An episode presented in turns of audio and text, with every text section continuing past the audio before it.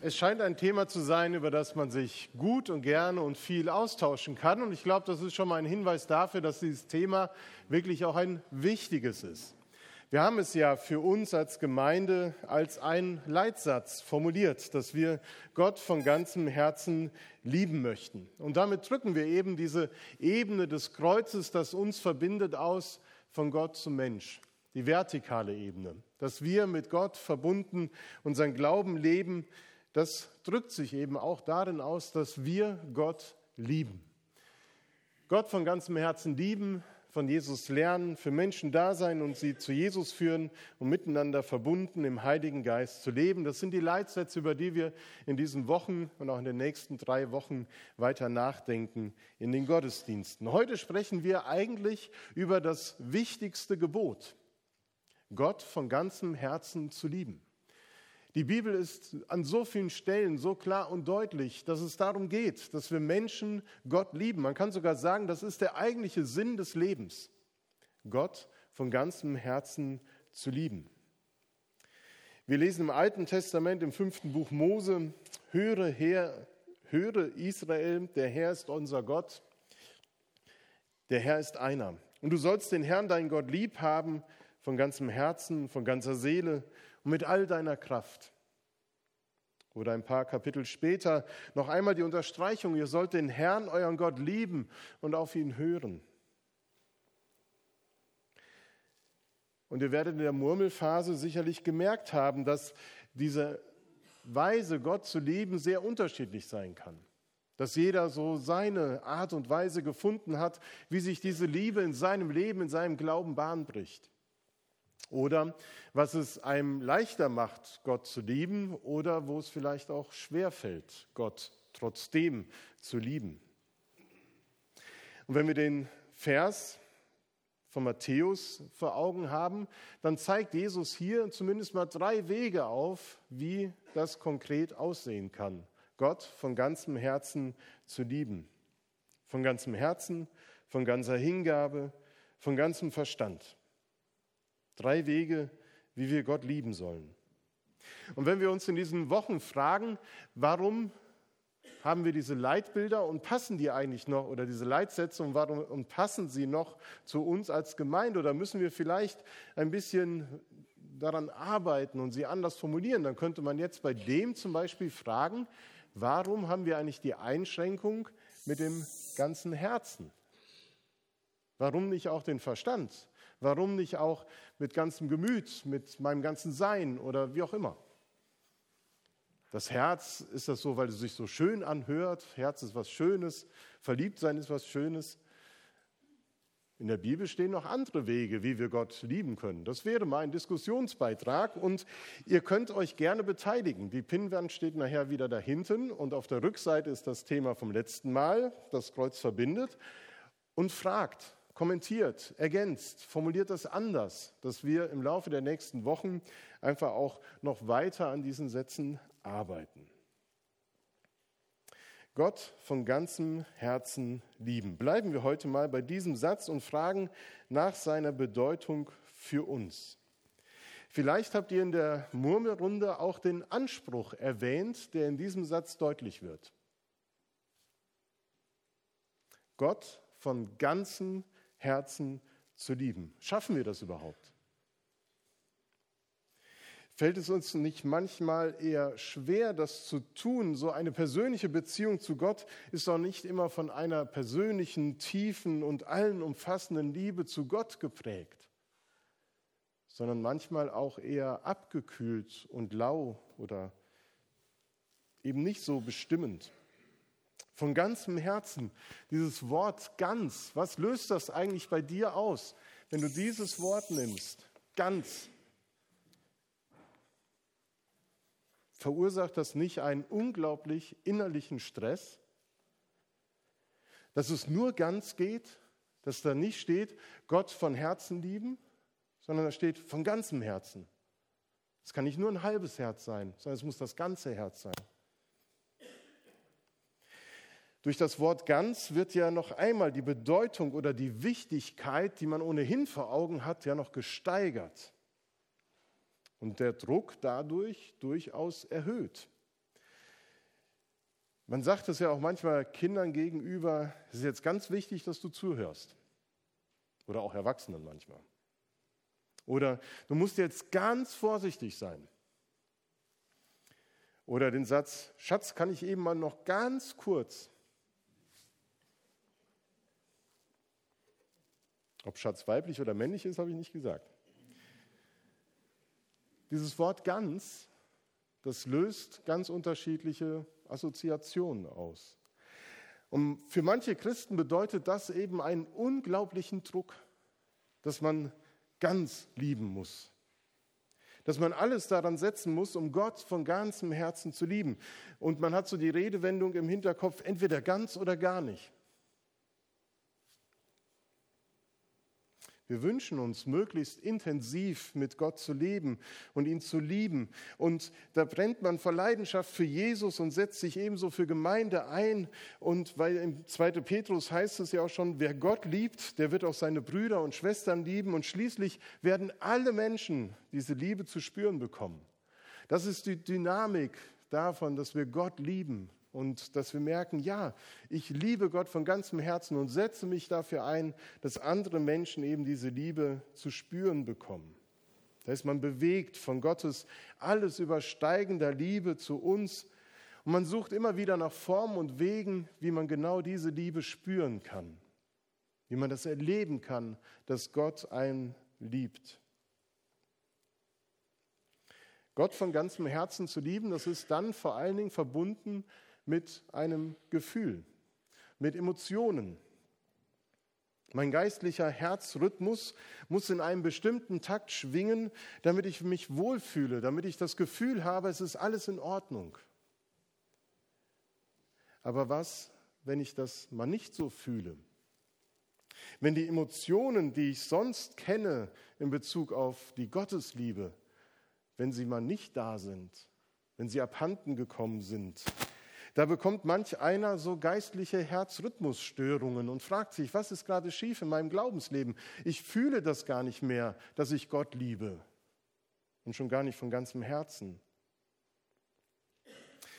Den Herzrhythmus, den misst man ja mit einem EKG und ich habe meins heute Morgen mal aufgezeichnet nach dem Aufstehen. Das finde ich sehr schön. Ein EKG besteht aus verschiedenen Wellen und Zacken und da gibt es die P-Welle, PQ-Strecke, QRS-Komplex und die T-Welle. Das kennt ihr alle, vor allen Dingen Andrea wird es kennen. Ähm, vereinfacht ausgedrückt geht es darum, dass unser ruhiges Herz gefüllt wird, es zur Anspannung kommt und dann der höchste Punkt der Zacke zeigt dann, dass der gesamte Herzmuskel jetzt elektrisiert ist und Energie hat, um das Blut weiter zu pumpen. Und dann kommt es wieder zu einer Entspannung. So kann man das auch nennen. Füllung, Aus, äh, Anspannung, Auswurf und Entspannung. Das ist der Rhythmus, in dem das Herz schlägt. Ich weiß jetzt gerade nicht, in welchem Takt das sein wird. Wie viele Sekunden, Minuten? Nein, weniger als eine Sekunde. Je nachdem. Ich finde, das ist ein schönes Bild auch für unseren geistlichen Herzrhythmus, für das Herz, das Gott liebt. Auch da erleben wir das, dass Gottes Liebe unser Herz füllt und wir sind angespannt, wir sind energiegeladen und wollen das auch weitergeben. Wir wollen, dass die Liebe weiterfließt, dass sie nicht da bleibt, sondern weitergeht. Aber dann findet man auch wieder Momente der Entspannung, wie zum Beispiel am Sonntagmorgen, wo man sich bequem in einen Gottesdienst setzen kann und einfach genießen und konsumieren kann. Um dann morgen wieder aktiv zu werden, den Glauben zu leben im Alltag, was ja auch mitunter das Schwierigste ist am ganzen Christsein. Und dann gibt es eben Leute, die sagen, ja, ich habe auch so eine Linie, aber die geht gleichmäßig auf der Ebene. Eine Nulllinie. Der geistliche Tod. Da ist vielleicht noch mal so eine kleine Wölbung irgendwo zwischendurch oder so, aber so richtig ausschlagen und Energie spüre ich in meinem Glauben nicht. Vielleicht seit längerem nicht. Weil ich habe meine Zweifel. Ich weiß gar nicht, wo mein Glaube geblieben ist, der mich über so viele Jahre bewegt hat. Und ich weiß auch gar nicht mehr, wie das konkret geht, Gott mit ganzem Herzen zu lieben. Für andere bedeutet das eine gerade ebenmäßig verlaufende Linie. Es ist alles so, wie es ist und es ist gut so. Es muss sich nicht großartig bewegen, sondern es darf auch gerne so bleiben. Für andere mag diese Linie eher hier oben langlaufen, auf diesen Punkt. Gott von ganzem Herzen zu lieben bedeutet für manche, dass sie nur dort oben auf diesem Niveau bleiben und dass das auch immer so sein muss, dass ich genau auf diesem Level bleiben muss, um Gott lieben zu können. Da darf ich nicht nachlassen. Da muss ich immer dafür sorgen, dass ich auf diesem Niveau bleibe. Was für ein Stress fürs Herz, fürs Geistliche wie auch für das Normale. Eine gerade und ebenmäßig verlaufende Linie, ob oben oder unten, ist nicht Ausdruck eines normalen und gesunden EKGs, sondern das, was wir hier sehen, ist das normale und gesunde EKG eines Menschen. Und das können wir auch auf unseren Glauben übertragen. So verläuft es eben auch im Glaubensleben. Es geht hoch und es geht runter. Es bleibt mal eben aber es steigt wieder an. Die Wellenbewegung, die kennen wir genauso im Glauben wie im Leben. Gottes Liebe füllt mein Leben, sie elektrisiert mich, gibt mir Energie, ich bin aktiv, aber ich habe auch wieder die Ruhephase. Es gibt Höhen und Tiefen in unserem Leben. Es läuft weder alles geradlinig noch ohne Veränderungen ab. Und wenn sich nach der Bekehrung nichts mehr geistlich bewegt hat, dann ist es vielleicht an der Zeit, einen neuen Impuls zu bekommen. Denn was ist, wenn nur noch die Linie da ist? Dann versucht man es wieder zu beleben, wieder in den Rhythmus zu bringen, dass da wieder ein neuer Impuls entsteht und das Herz weiterschlagen kann. Und ich glaube, dafür ist Gemeinde da. Dass hier der Ort ist, wo wir zusammenkommen im Gottesdienst oder in unseren Gruppen, in der Begegnung miteinander als Christen, dass wir uns gegenseitig Impulse für den Glauben geben dass wir nicht müde werden, dass wir nicht abschlaffen, sondern dass wir zur rechten Zeit immer wieder wachgerüttelt werden und einen Impuls bekommen, der uns hilft, unsere Beziehung zu Gott weiter zu lieben, äh, zu leben und dass wir eben Gott von ganzem Herzen lieben können. Und Gott von ganzem Herzen zu lieben bedeutet dann eben, dass wir das in jeder Situation unseres Lebens tun dass wir, egal ob es uns gerade gut geht, ob wir auf einem richtig hohen Niveau sind und glückselig unser Glaubensleben führen oder in einem tiefen Tal, dass wir verbunden mit Gott diese Zeit leben wollen. Egal, wo ich mich gerade befinde, was mein Glaubensleben ausmacht, ich möchte diese Beziehung zu Gott nicht missen. Und das bedeutet es, von ganzem Herzen Gott zu lieben. Wenn man in den Urtext schaut, der Bibel ins Hebräische und Griechische, dann geht es bei diesem Wort ganz nicht um Intensität. Wenn man Synonyme danach sucht, dann findet man ganz schnell das Ausmaß, die Größe, die Größenordnung, die Heftigkeit, die Stärke. Da wird die Intensität beschrieben mit dem Wort ganz, ganz oder gar nicht. In der Bibel geht es aber nicht um Intensität, sondern um Totalität um Ganzheitlichkeit, dass alles dazugehört. Es geht um Totalität. Ich will Gott total von Herzen lieben, auch wenn ich gerade zweifle, auch wenn ich gerade stark mit ihm verbunden bin. Alles, was mein Leben ausmacht, alle Höhen und Tiefen, alle Stressphasen, alle Ruhephasen, alle Aktivitäten, alle Kontemplationen, sie gehört Gott und ich liebe Gott von ganzem Herzen, wenn ich all diese Phasen in dieser Beziehung zu Gott tue. Denn Liebe wird nur erfahren, wo Beziehung stattfindet. Das ist ja auch die große Frage, die noch im Raum steht, ob die Beziehung dann auch stattgefunden hat mit Martina oder nicht, ob es zur Liebe geworden ist. Vielen Dank für den grandiosen Einstieg. Ich glaube, das ist die lebenslange Herausforderung, diese Beziehung zu Gott intakt zu halten. Manchmal ist es ein hartes Ringen. Und das macht es so schwer, die Beziehung zu Gott zu gestalten. Doch ich glaube, je mehr wir uns selbst unter Druck setzen und je mehr wir versuchen, uns selber diese Impulse immer wieder zu geben, dass unser Herz schneller schlägt, höher schlägt, desto häufiger werden wir erleben, dass das nicht funktioniert und dass wir enttäuscht werden, dass wir frustriert werden. Denn wir müssen immer wieder bekennen, von uns aus können wir das nicht machen. Von uns aus können wir uns nicht irgendwie den Impuls geben, dass unser Herz schneller schlägt, sondern dieser Impuls, der muss von außen kommen. Und deswegen ist es gut, dass wir als Gemeinde sagen, das soll uns wichtig sein, dass wir Gott von ganzem Herzen lieben und dass wir einander darin eine Hilfe sind, dass wir uns darin stärken, dass wir Gott lieben können. Unsere Hauskreise, unsere Gruppen, die Kontakte, die sind solche Impulsgeber, die helfen, dass unser Herz wieder neu schlägt oder dass unser Herz wieder in den richtigen Takt kommt. Denn auch das ist ja manchmal nicht nur, dass wir nichts mehr fühlen oder spüren, sondern dass wir irgendwie total aufgewühlt sind und geistliches Herzrasen haben, weil sich irgendwas verändert und ich nicht weiß, wie passt Gott jetzt zu meiner Lebenssituation. Und es ist ja manchmal auch so, dass in der Begegnung miteinander oder je nachdem, was in der Gemeinde für Aktionen laufen oder was man sagt, dass bei dem einen oder anderen dann der Pulsschlag richtig hochgeht und dass man richtig aufgeregt ist. Wie kann das denn sein und so. Da muss man vielleicht mal wieder ein bisschen runterkommen. Ich glaube, es ist ganz wichtig, dass wir so Gemeinde leben, dass das ein wichtiger Bestandteil ist, einen Raum zu schaffen, wo wir, einander stärken können. Und die schlichte Botschaft immer wiederholen.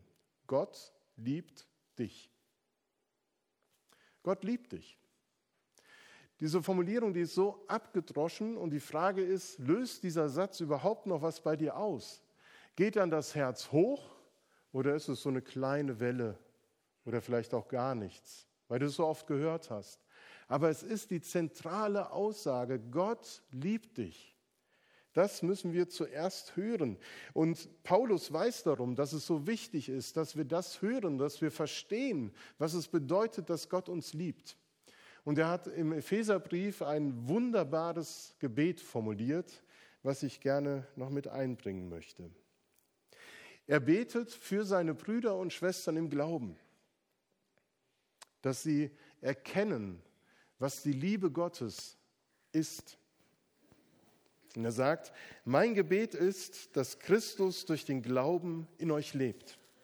In seiner Liebe sollt ihr fest verwurzelt sein, auf ihn, auf sie sollt ihr bauen. Denn nur so könnt ihr mit allen anderen Christen das ganze Ausmaß seiner Liebe erfahren. Ja, ich bete, dass ihr die Liebe immer tiefer versteht, die wir doch mit unserem Verstand niemals wirklich fassen können dann werdet auch ihr immer mehr mit dem ganzen Reichtum des Lebens erfüllt sein, der bei Gott zu finden ist. Gott aber kann viel mehr tun, als wir jemals von ihm erbitten oder uns auch nur vorstellen können.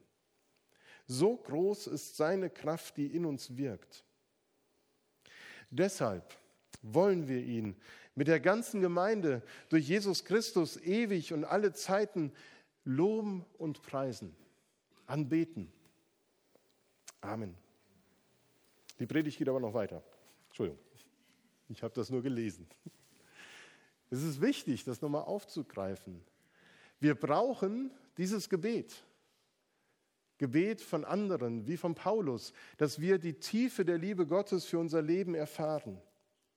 Und wir brauchen uns dabei eben nicht zu verkrampfen. Wir brauchen keinen Stress zu haben, Gott mit ganzem Herzen lieben zu müssen, sondern wir dürfen diesen Satz immer wieder uns zusagen lassen und hören, Gott liebt mich. Und das ist erst einmal genug. Und alles Weitere vollzieht sich im Glaubensvollzug.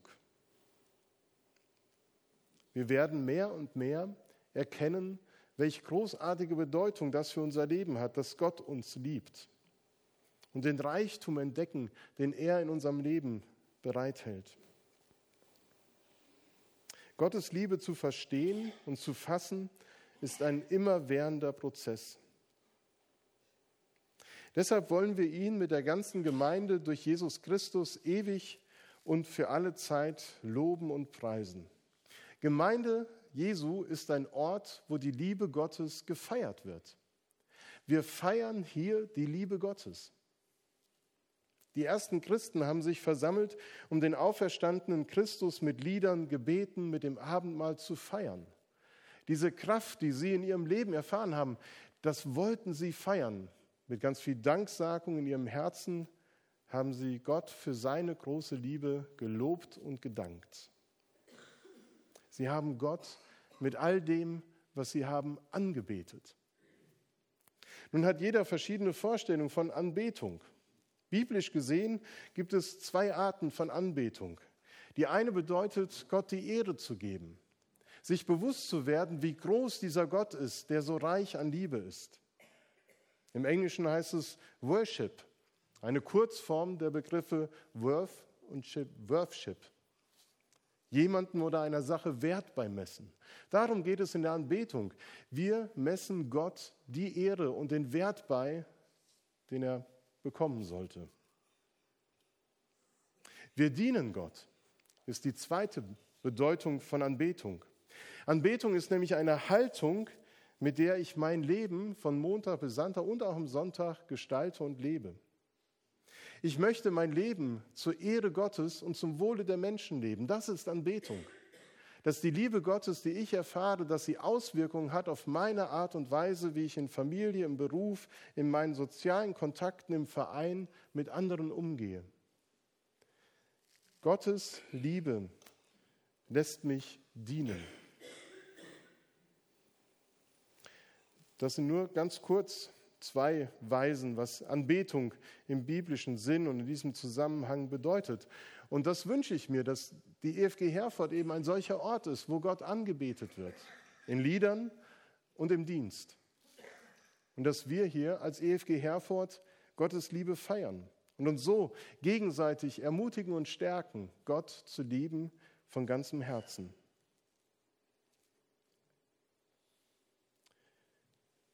Und so wollen wir heute feiern. In dem Sinne, dass wir miteinander beten, dass wir Lieder singen, die uns die Größe Gottes vor Augen führen und dass wir das Abendmahl feiern. Und das Abendmahl ist für mich der Ort und die Feier, wo wir einen ganz wichtigen Impuls für unseren Glauben neu bekommen.